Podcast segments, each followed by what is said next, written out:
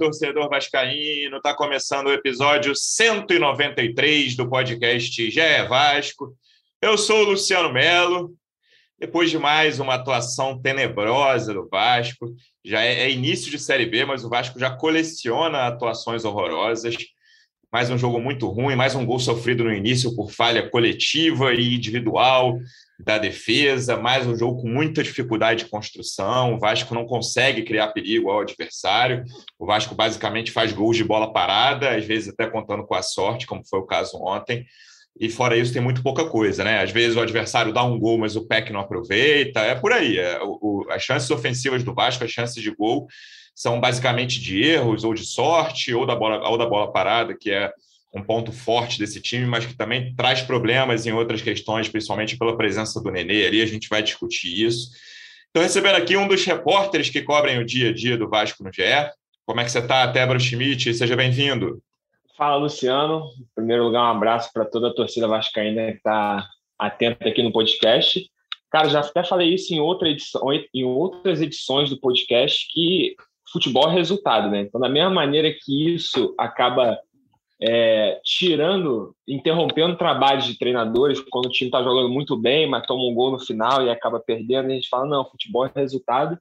Eu acho que é isso que está segurando o Zé Ricardo ali no momento, né, cara? Porque é, atuação em questão de desempenho, o Vasco não está apresentando absolutamente nada. É, mas ao mesmo tempo conseguiu três empates fora de casa e até o momento o único resultado fora da curva do Vasco na Série B foi um empate na primeira rodada em casa com o Vila Nova. Então, só o que está segurando o Zé Ricardo ali nesse momento é essa questão. O Jorge Salgado é o, é o grande defensor do, do, trabalho do Zé Ricardo, mas quando a gente vê o Vasco atuando, como foi essa partida de ontem, é realmente uma partida em que o Vasco parece não, não saber o que fazer com a bola. A bola pega fogo no pé dos jogadores do Vasco ali.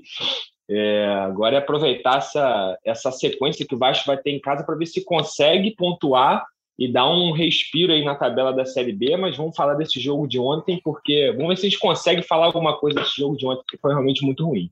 Também recebendo por aqui representante do Vasco no projeto A Voz da Torcida, do canal Portão 9 no YouTube.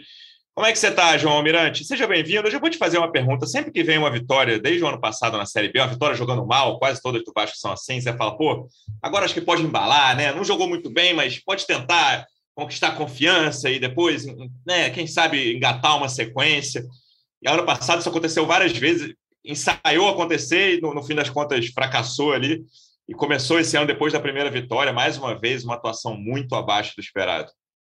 É, cara, eu tô sempre tentando agarrar ali alguma coisa positiva para a gente ter esperança, né? Mas está cada vez mais difícil. Acho que no jogo contra a Ponte, o Vasco fez até um primeiro tempo um pouquinho melhor, né? No segundo tempo já foi bem ruim, mas ainda um assim. Pouquinho. Um pouquinho melhor, né? Teve a entrada ali do, do Andrei, a entrada do Riquelme, deu uma mexida ali no time um pouquinho e tal. E o time, enfim, conseguiu fazer um gol, produziu um outro lance e foi com o resultado parcial para o intervalo. Depois jogou muito mal, né? O segundo tempo. E o jogo contra a Tom Benz foi uma extensão do segundo tempo e, na verdade, uma extensão do que vem sendo o Vasco ao longo de toda essa temporada, com exceção ali de um princípiozinho de carioca que não dá nem para servir de muito parâmetro, né? Todo jogo um pouco mais competitivo que o Vasco teve essa temporada foi esse desastre, né? Um time que é, agora vem se mostrando mais vulnerável defensivamente ainda, né? Era um ponto que a gente tentava ali ver alguma, alguma melhora, alguma evolução.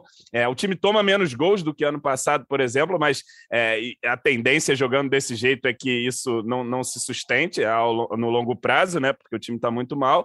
E criativamente é um time que não existe. É um time que não existe. O Vasco tem um é jeito de jogar, que é tocar para um zagueiro, tocar para outro zagueiro, e um desses zagueiros tentar um lançamento errado para um dos pontas. É basicamente isso que se resume o jogo do Vasco. E aí, para fazer gol, a gente fica dependente ali de um cruzamento do Nenê, do escanteio. Dos quatro gols que o Vasco fez na Série B, três se originaram é em escanteio, só um de bola rolando. E esse de ontem ainda foi contra, né? Foi ali uhum. um lance de sorte. Então, assim, muito ruim mesmo o trabalho do Zé Ricardo, né? Acho que realmente não vai para lugar nenhum. E como disse o Tébaro, ele vai se sustentando aí nesses resultados é, mais ou menos, né? O, resultado fora da curva, como também disse o Tébaro, é, é o empate em casa contra o Vila Nova.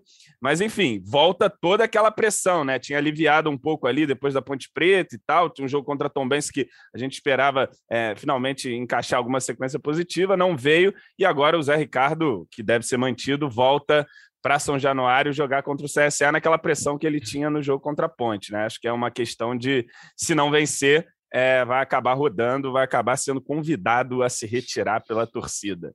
É, até o primeiro tema, antes de falar do jogo em si, acho que é o que todo Vascaíno está falando desde ontem, a gente está gravando aqui na manhã de segunda-feira, e está falando desde esse início, né? Que é a situação do Zé Ricardo, Tebra. Você que ali acompanha o dia a dia, fala com o dirigente, fala com o pessoal do clube. É, nos outros episódios aqui, não depois da ponte, né? Mas nos episódios anteriores, depois dos empates, a gente já falava, cara, tá com aquela pinta de que tá todo mundo sabe qual vai ser o fim, né? Mas não vai, e, e o Salgado, a diretoria, tentando sustentar o Zé Ricardo pelo menos até junho, julho aí, quando a 777 provavelmente assume o futebol do Vasco. Vamos, não vamos né, demitir um treinador agora para depois eles a, a, a nova direção de futebol chegar e já botar o outro treinador vamos, vamos, vamos segurar, e aí, né, vamos tentar até o fim do primeiro turno mas as coisas não estão se. O Zé não está se ajudando, os jogadores dentro de campo não estão ajudando. O trabalho é assim: falta jogador, né? falta elenco. A montagem do elenco né? já tá, tem pouco tempo de Série B, mas já está claro que é defeituoso o elenco, tem problemas claros, problemas crônicos que a gente apontava desde o, de o início do Campeonato Carioca. Mas qual é a sensação que você tem? É tipo, não queremos fazer mudança, que não queremos, eu digo a diretoria, não quer fazer mudanças até o início da, do, da era 777, vai tentar segurar o Zé no cargo, é, mais um tropeço, a coisa se torna insustentável. Qual é a sensação que você tem, Teba? É, cara, como, como a gente sabe, assim, o Zé Ricardo tem defensores do trabalho dele dentro do Vasco ali, o principal deles é o presidente Jorge Salgado. É, e aí, como eu disse aqui na abertura do podcast. Eu pensei que você ia falar o presidente. Rodolfo Landim, é um grande defensor aí do, do Zé Ricardo. Não vai... é, e, e, como eu disse também, o, o, o que sustenta o Zé Ricardo nesse momento são, são esse, esses resultados, assim, o fato do Jorge Salgado e o Zé Ricardo poderem falar que estão a três pontos do líder e que estão invictos na Série B, né? É o tal do copo meio meio vazio e meio cheio, né? Você que escolhe a prisma pela qual você enxerga essa situação do Vasco. É, mas assim, o que o que causa, o que destrói a esperança do torcedor, assim, é o grande problema desse trabalho do Zé Ricardo, é justamente você ver o Vasco jogar e você não vê esperança de que vai nascer uma uma jogada ali que o Vasco vai conseguir fazer o gol, né? É, você acabou de falar, cara, os, os gols que o Vasco marcou na Série B foram todos de bola parada, uma bola que encontrou o Raniel, uma bola que bateu no quadril do zagueiro e entrou, como foi ontem. Então, assim, eles, eles realmente eles não querem mexer de qualquer maneira nessa comissão técnica, mexer por mexer e depois trazer alguém. Né? Eu, eu, eu pelo menos, não ouvi nem que o Vasco tem, por exemplo, um plano B. Assim, eles estão realmente confiando no Zé Ricardo. É, a gente deu até uma matéria há duas semanas com o Jorge Salgado dizendo que enxergam uma expectativa ainda de evolução nesse trabalho. Trabalho satisfatório. A grande, a grande isso e a grande prova de fogo que o Zé Ricardo teve foi a partida contra a Ponte Preta que o Vasco acabou vencendo. Se não vencesse ali, acho que teria um ponto final, né? Até onde a gente sabe teria um ponto final o trabalho do Zé Ricardo no Vasco. Mas como venceu, ganhou aquele gás e aí depois de vencer a Ponte Preta não é um empate com o Tom Benz fora de casa que vai tirar o Zé Ricardo do comando do Vasco. É, o Zé Ricardo vai ter agora mais uma vez mais, mais um teste de fogo, mais uma sequência de, de, de jogos é, em São Januário. Precisa vencer, mas enxergando a longo prazo, assim, o Vasco precisa em algum momento vencer fora de casa para recuperar aquele ponto perdido na estreia e precisa apresentar mais, que é o que a gente está cobrando aqui nesse momento. Né? Porque, como eu disse, os resultados, olhando na, na visão macro, se você não vê o, o Vasco jogando e vê os resultados, pô, nada fora do normal, cara. A única coisa fora da curva foi o empate com o Vila Nova. Mas a gente que vê todos os jogos do Vasco, a gente, né, a gente, caramba, o que, que o Vasco vai fazer para conseguir um gol e conseguir os resultados e conseguir subir? A gente não sabe. É, também, se quem tiver essa pergunta, tiver essa resposta à pergunta do Tébaro, mande cartas para a redação, tweets para a redação, faça o que você quiser, porque eu tenho muita dificuldade de pensar um caminho com esse elenco, João. Beleza, a gente imagina que o elenco do segundo turno seja diferente, mas também é difícil fazer a revolução em elenco com a competição em andamento, e é difícil se o time, ao fim do primeiro turno, estiver muito atrás do G4, né? E é. eu, tenho, eu tenho dificuldade de ver o Vasco vencendo jogos, cara. Venceu a ponte ali, um jogo que fez o primeiro tempo razoável, mas fez o gol com 30 do primeiro tempo, só tinha tido uma chance no escanteio logo anterior também, não tinha conseguido construir, não tinha conseguido criar. E vem aí CSA e Bahia, dois jogos em casa, de dois, talvez sejam os melhores times que o já enfrentou. O Bahia, principalmente, é o melhor, e o CSA está na briga ali. Certamente entre o segundo Ponte e Tom Benz, por exemplo, os últimos dois adversários. Enfim, caminho natural das coisas é que eles briguem contra o rebaixamento para a Série C, os dois times. E o Vasco teve muita dificuldade contra os dois, beleza, fez quatro pontos aí contra a Ponte Tom Benz mas os principais desafios da Série B ainda não chegaram. E o trabalho do Zé é aquela coisa, parece que todo mundo sabe o que vai acontecer, inclusive o próprio Zé, eu sei que é. assim, se esforça para fazer um bom trabalho, tenho certeza absoluta disso, mas até pelas entrevistas dele, pelo que a gente vê, parece que todo mundo sabe qual vai ser o final, mas fica adiando, tentando se segurar e tentando somar pontos, mas tá difícil.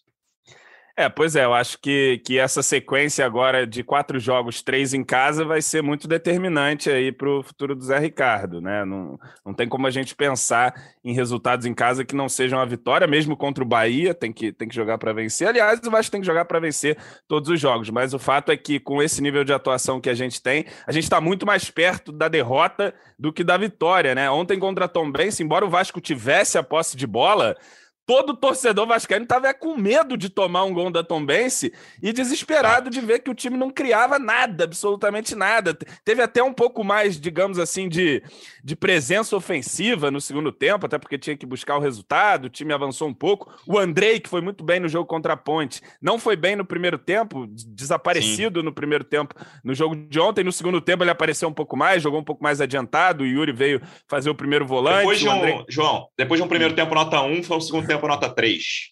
É, enfim, o time todo muito mal, mas ele começou a participar um pouco mais do jogo. O Vasco começou a ir um pouco mais para o ataque, teve uma ou outra jogada ali, mas nada muito elaborado, muito construído, e acabou chegando ao gol da forma que sempre chega, numa cobrança de, do escanteio do Nenê e tal. É, assim, é, tem o Palácios aí para entrar em ritmo, ele mostrou pouco, né? pouquíssimo tempo ainda, mas tecnicamente ali num domínio, numa visão de jogo, me parece ser um jogador para assumir uma titularidade no Vasco quando tiver em boas condições físicas.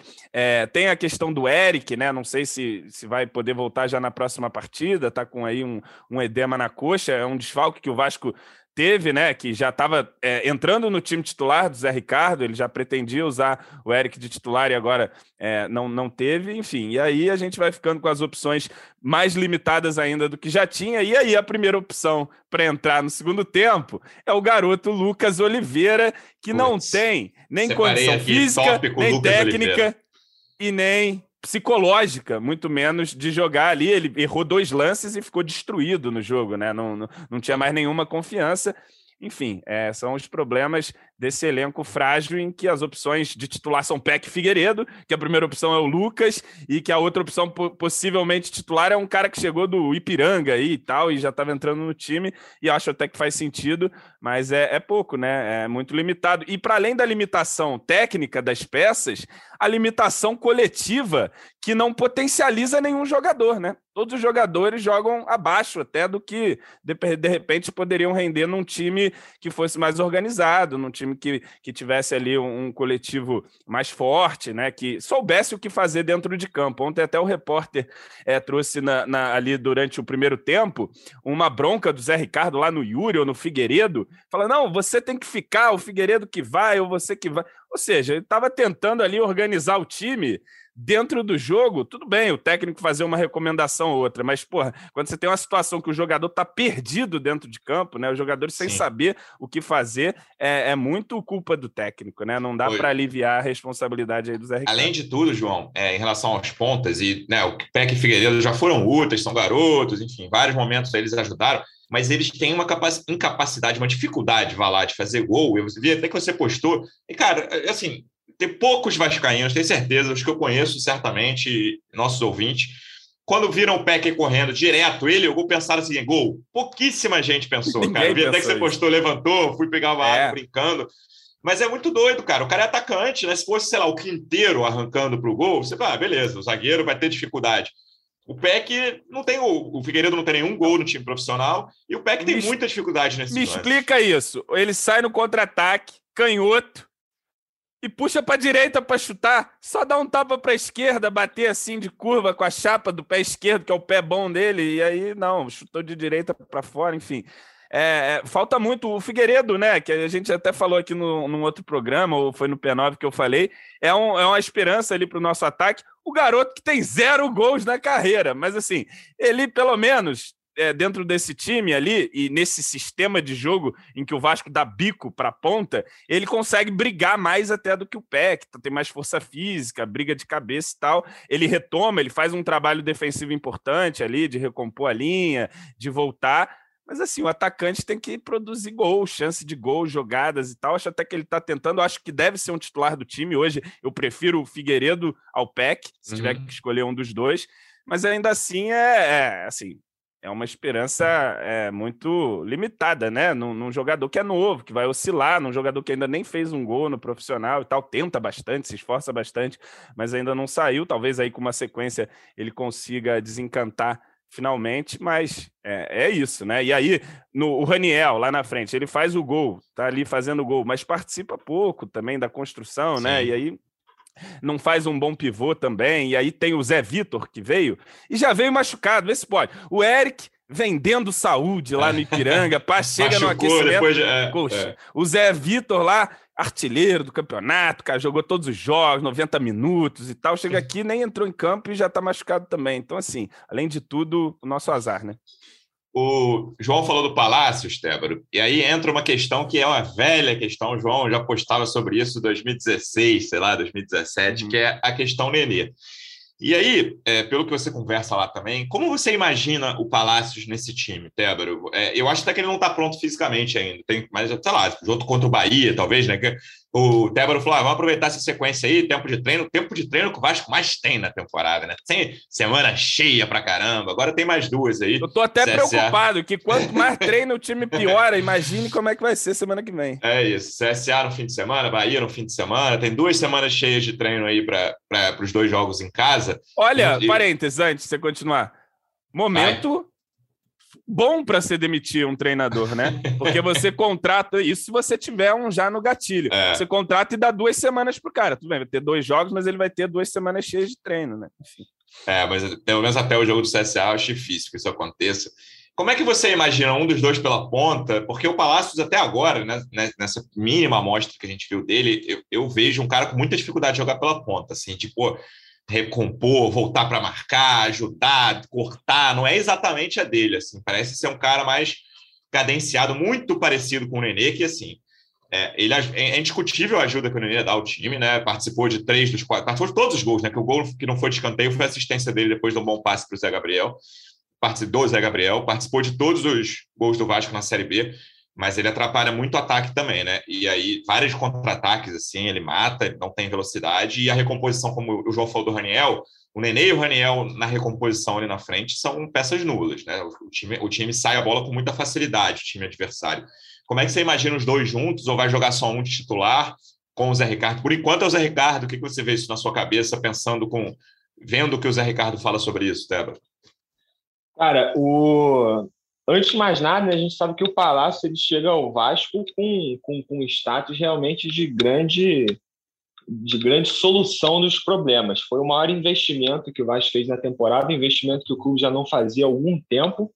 E você é, nota o maior isso, investimento cara, pela... dos últimos 10 anos, Tela, 20 é, anos. Eu tô, eu tô, eu tô para levantar isso, mas assim, você vê essa expectativa quando você conversa com pessoas dentro do clube, até da, não é nem do departamento de futebol, mas da diretoria administrativa e os caras na expectativa. Não, não, não deve estrear contra a Chape, não, deve estrear contra a Ponte Preta. Então você vê que tem muita expectativa girando em torno do Palácio. E aí, cara, a gente olhando o Vasco jogando, eu acho que ele realmente é a grande esperança de melhorar um pouco esse, esse futebol do Vasco, que é, que é o déficit do, do Vasco ali, é naquele meio de campo no setor de criação, cara, porque a, a defesa está falhando, mas ela tem ali um mérito ou outro. A bola, quando chega no Raniel, ele consegue meter gol, mas o problema é a bola chegar redondinha para ele. Então, esse setor de criação que o Palácios deve entrar e que é enxergado como a solução dos problemas. Acho que mais o entrosamento dele com o Andrei ali, que também foi muito bem na estreia, mas que ontem já não, já não foi tão bem.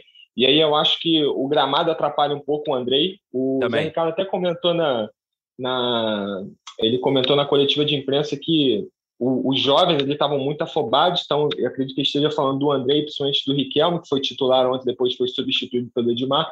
Mas acho que o gramado atrapalhou bastante o André, né? Com a mulher que gosta de ter a bola, gosta de carregar, gosta de meter as bolas e esse o gramado lá em Muriaé ontem estava muito ruim. Gramado de Mas... fazenda, né? De sítio. Não, muito ruim. Você vê que tinha alguns buracos ali, a bola vinha queimando para chegar no pé do jogador. Fica difícil, assim. Nada também que justifique a atuação ruim do é. Vasco, mas foi mais um fator que atrapalhou. É, então o Palácio é enxergado com, com, esse, com esse status, cara. Ele ainda não está bem fisicamente, não acredito que vai Mas ser. Mas joga junto com o Nenê? Contra o CSA. É, tu, tu vê que eu estou escapando aqui. Vai ficar no é, muro? Não, cara, eu, acho, eu, acho que, eu acho que ele não joga, eu acho que ele não joga junto com o Nenê, não. Acho que ele chega para assumir a vaga do Nenê. E o Nenê que vive uma, ele vive uma situação super curiosa, que ele nunca teve, ele, ele nunca teve em situação tão questionável assim no Vasco. Né? Muita gente, porra, sai Nenê, sai Nenê. E é o ah, cara ah, que tá sim. fazendo. E, é, e, é o cara. Nunca teve nessa passagem. Né, é, no fim da outra passagem ali era, era pior que isso. Porque ele não estava ajudando nem com participando dos gols. Agora ele está participando é. dos ah, gols. verdade.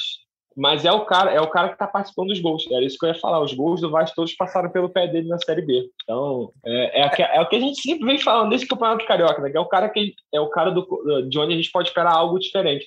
Não que ele tenha feito também muita coisa diferente nesses gols, acho que o, maior mérito dele foi aquele passe para o Reniel no gol do, do CRB, no resto foi mais bola alçada na área e tal. Mas, enfim, está participando, né, está entregando que o que se espera dele ali. Eu, eu, ia falar um negócio aqui, mas que não faz muito sentido depois na minha cabeça que eu falei. Que, assim, e essa, o Nenê, ele sacrifica a dinâmica do time. Mas que dinâmica de time também? Como o time não tem dinâmica nenhuma, então acaba ele ficando porque ele vai bater uma bola parada, ele vai bater um escanteio e tudo mais. Mas o, o, o dilema Nenê que existia e permanece, e acho que se aprofunda agora, e a gente discutiu isso muito em 2016, 2017. Eu lembro até um texto de Luciano Mello, na época que o Luciano Mello ainda escrevia textos para o site, que era mais ou menos isso. Assim, o Nenê, quando está em campo, ele de fato participa, mas o time fica muito muito limitado né, na sua dinâmica. E aí a gente discutia, pô, será que sacando o Nenê, botando outros jogadores, você melhora a dinâmica do time e ele passa a produzir mais e não depender tanto da bola do Nenê? Eu acho que é a discussão que está posta hoje de novo. E assim, é, o Nazário a gente já viu, quer dizer, viu pouco, né? Porque o Nazário foi pouco escalado ali na, naquela função de meia, mas agora chega o Palácios é, para ser esse cara, talvez, para bancar o Nenê, e aí, a partir dele, a gente vê se consegue alguma melhora, né? Mas enfim. É, acho que para é, jogar os dois juntos ali, cara, o Palácio vai ter que jogar nessa posição do Nenê, que é realmente no, no, meio de campo ali, e o Nenê jogar perto da área, cara, quase como um atacante ali. É, mas que é, uma, uma, é uma posição em que ele não vai comprometer tanto, é, tanto demorando para recompor a defesa, não vai comprometer tanto nessa ligação uhum. entre, entre meio de campo e ataque, que é onde ele realmente fica devendo, que ele está sem velocidade nenhuma, por obviedade. É, aí acaba atrasando muito esse contra-ataque do Vasco, essa construção de jogada. Então, acho que a única alternativa de ver os dois jogando juntos ali é o Palácio realmente vindo ali no meio de campo para receber a bola e distribuir. E o Nenê recebendo a bola lá onde ele é decisivo, cara, no famoso último terço de campo, que é onde ele pode fazer diferença. É, mas eu acredito que ele vai botar o Palácios como ele fez ontem. Vai botar o Palácios num, num, dos lados. Só que o Palácio ele não fica preso no lado. Ele entrou no lado ontem e ele já vinha para dentro buscar o jogo, porque é o cacoete dele. Ele é meia, ele vem buscar por dentro, né? Enfim. É, eu tenho esse mesmo é... palpite, cara. Se tiver que apoiar, botar um dinheiro aqui hoje que vai jogar o Palácio pela ponta. Como é as odds, as odds. É. É, assim, o, o, o, jeito é, por exemplo, o Nenê tomou um cartão ontem isso aqui, daqui a pouco vai tomar outros, vai sentir um cansaço muscular, e aí o Palácios vai ter a vaga dele ali no meio. E aí ele vai se escalar ou não, né? Vamos ver aí, tomara. Eu torço para que consiga, cara, que, que o Nenê seja uma peça do, do elenco e tal, mas que a gente ache outras soluções para o time ser mais dinâmico, mais produtivo e não depender só de um escanteio, de uma bola parada, que fica muito limitado, né? O time, enfim. Agora, não adianta, o Nenê, assim como todos os outros jogadores do time, é prejudicado pela ausência de coletivo também. Se fosse um time mais organizado, talvez o Nenê tivesse produzindo mais e, funcionando melhor, como ele funcionou um pouco melhor com o Diniz, quando o time produzia um pouco mais naquele brevíssimo período que, que as coisas com o Diniz estavam funcionando, né?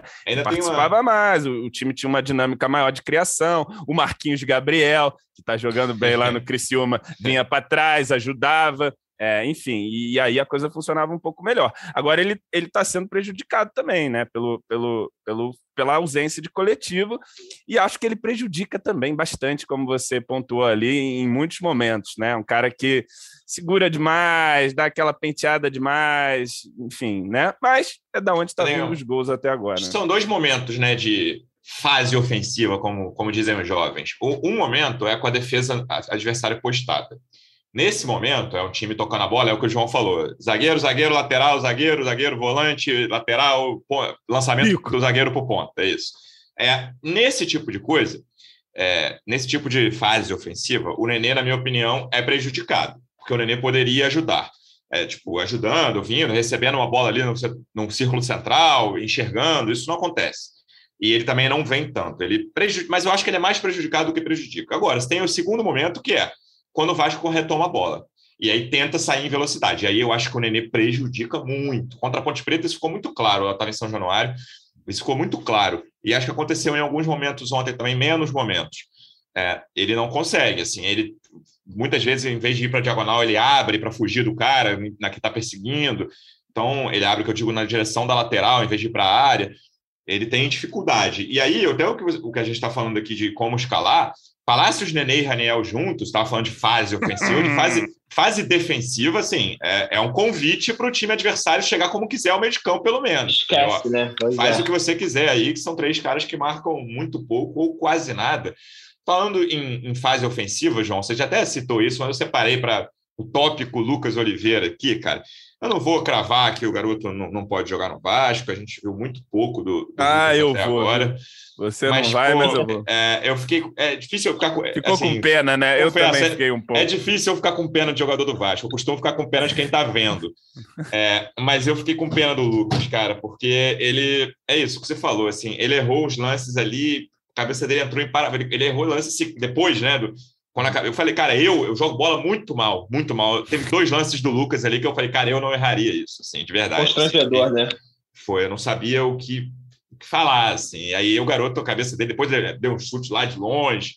Ele, cara, ele queria se livrar da bola de todos os momentos, assim, e normalmente tinha sucesso, a bola ia para o outro time com muita facilidade. É, cara, ele, ele entrou, não sei, ele entrou acho que no lugar do Figueiredo, não foi?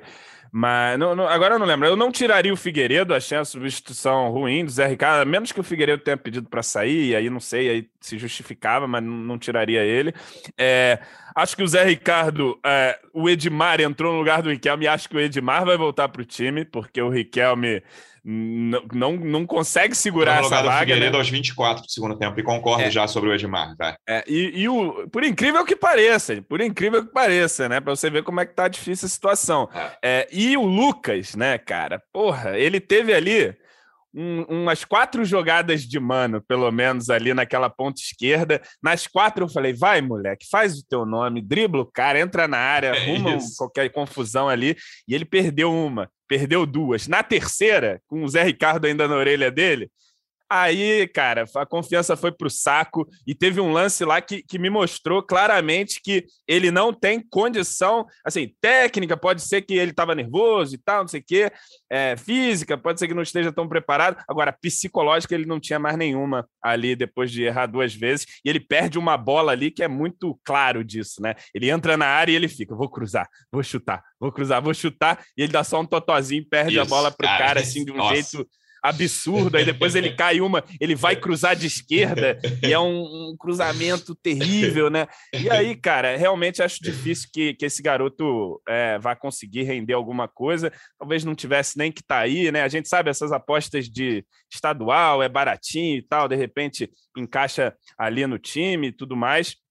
É, foi uma tentativa, mas que parece que vai ser bastante frustrada e não vejo. Você consegue ver o Lucas Oliveira contra o CSA em São Januário jogando? Para mim, não, é. não tem acho condição que nesse vai... momento. Tem que dar é. pelo menos uma preservada ali nele, porque, Esse... enfim, não tem Quando precisar de velocidade ali sempre. Preservada nele e em mim também. É. Preserva o... todo mundo. João, para a gente fechar o capítulo do jogo de ontem, isso eu queria falar contigo sobre, mais uma vez, a torcida do Vasco fora de casa, na Série B, isso tem sido uma constante.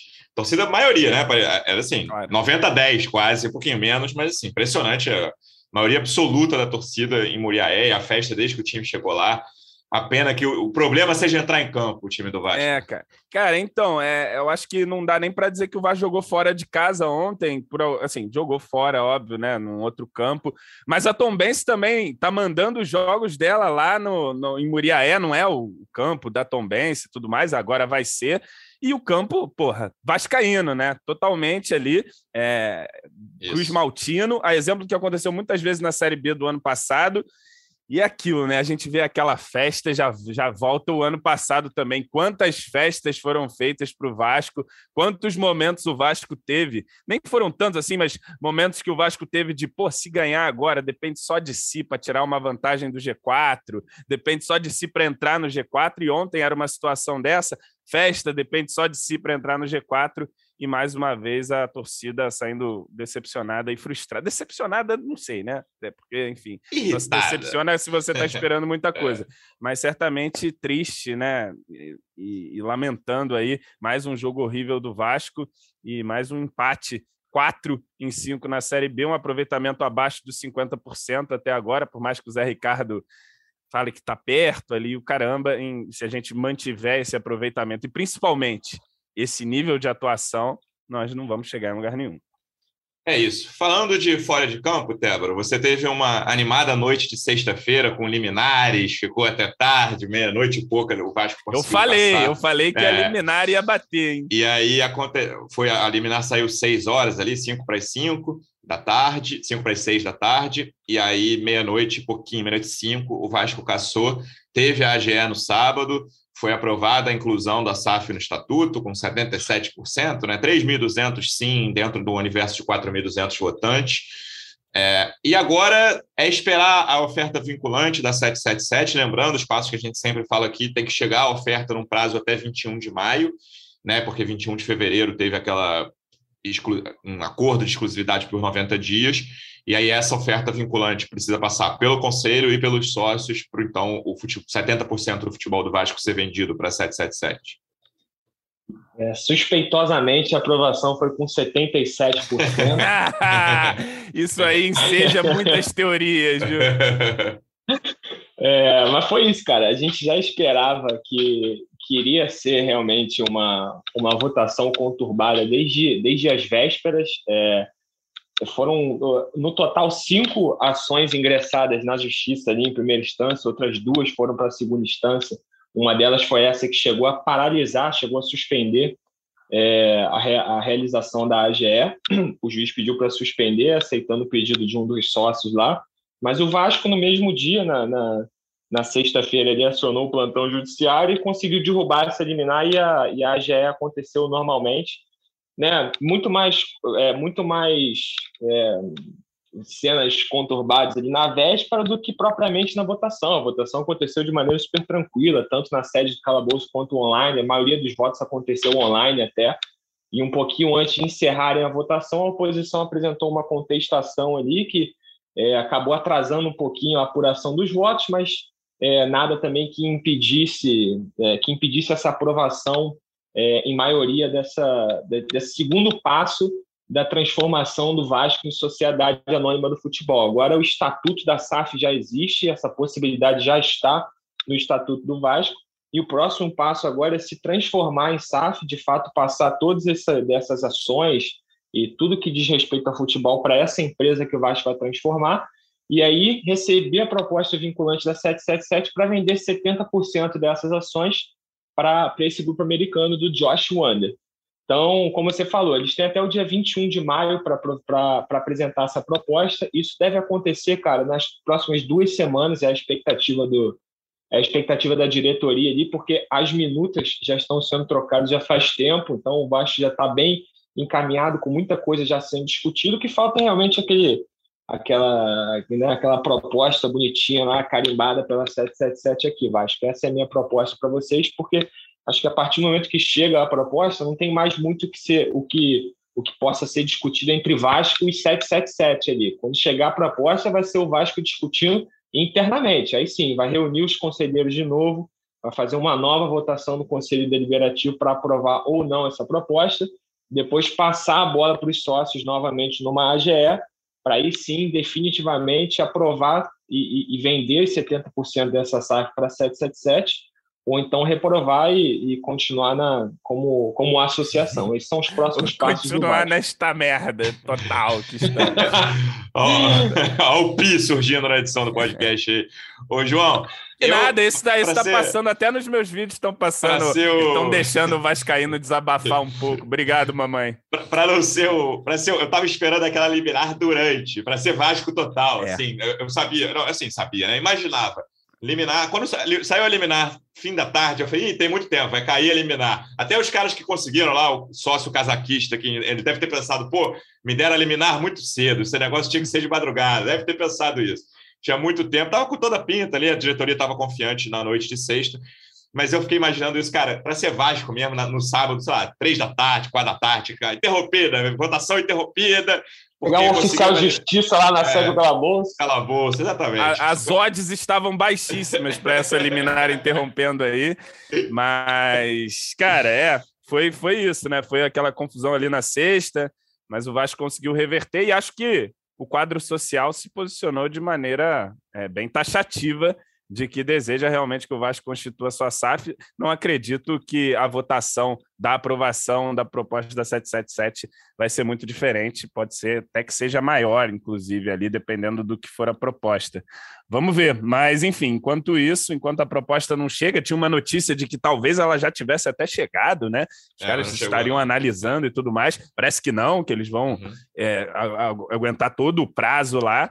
E, e, eu já vi gente falando: caraca, será que esses caras estão pensando em desistir agora, maluco? Eles emprestaram 70 milhões ali, vão pegar o André Santos, o Riquelme, vão pegar alguém lá e não, não vamos pegar mais isso, não. Mas acho que, que vão acabar concretizando sim a proposta, é a tendência, e vamos ver. Mas até lá a gente tem esse time aí, com esse elenco aí, e é esse elenco aí que vai ter que dar um jeito de arrumar, Luciano Mello. Atenção, no primeiro turno 30 pontos, no mínimo. É, vai é conseguir? Isso. A gente não consegue ver esses 30 pontos chegando é, de jeito nenhum, né? E com essas atuações do Vasco. Tem que mudar e melhorar muita pontos, coisa. É, 64 pontos para subir, pensar num, num segundo turno com um time melhor. 30, 30 é. 34 aí é uma boa divisão, 29, 35 no máximo. Menos de 29, 28, a coisa vai complicar demais no primeiro turno.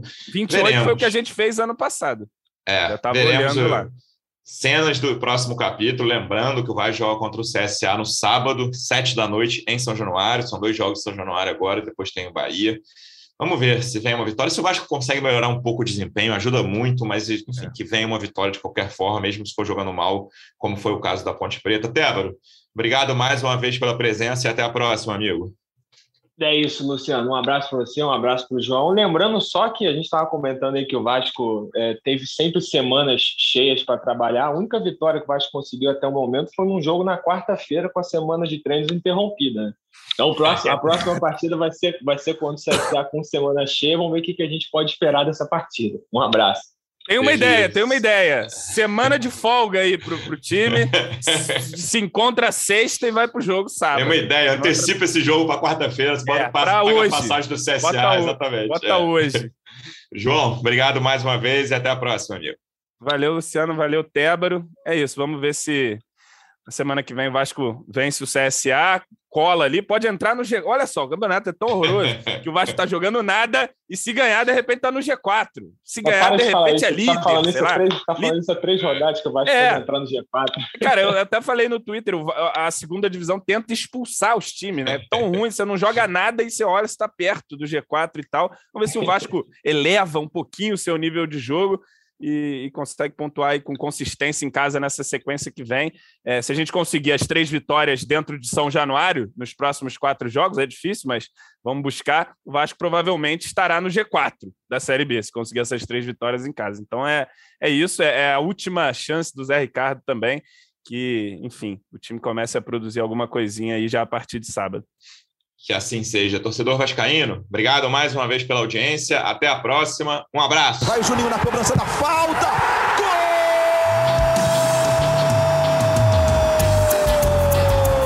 Gol! Podcast. Sabe de quem? Do Vasco! Do Vascão da Gama. Do Gigante da Colina.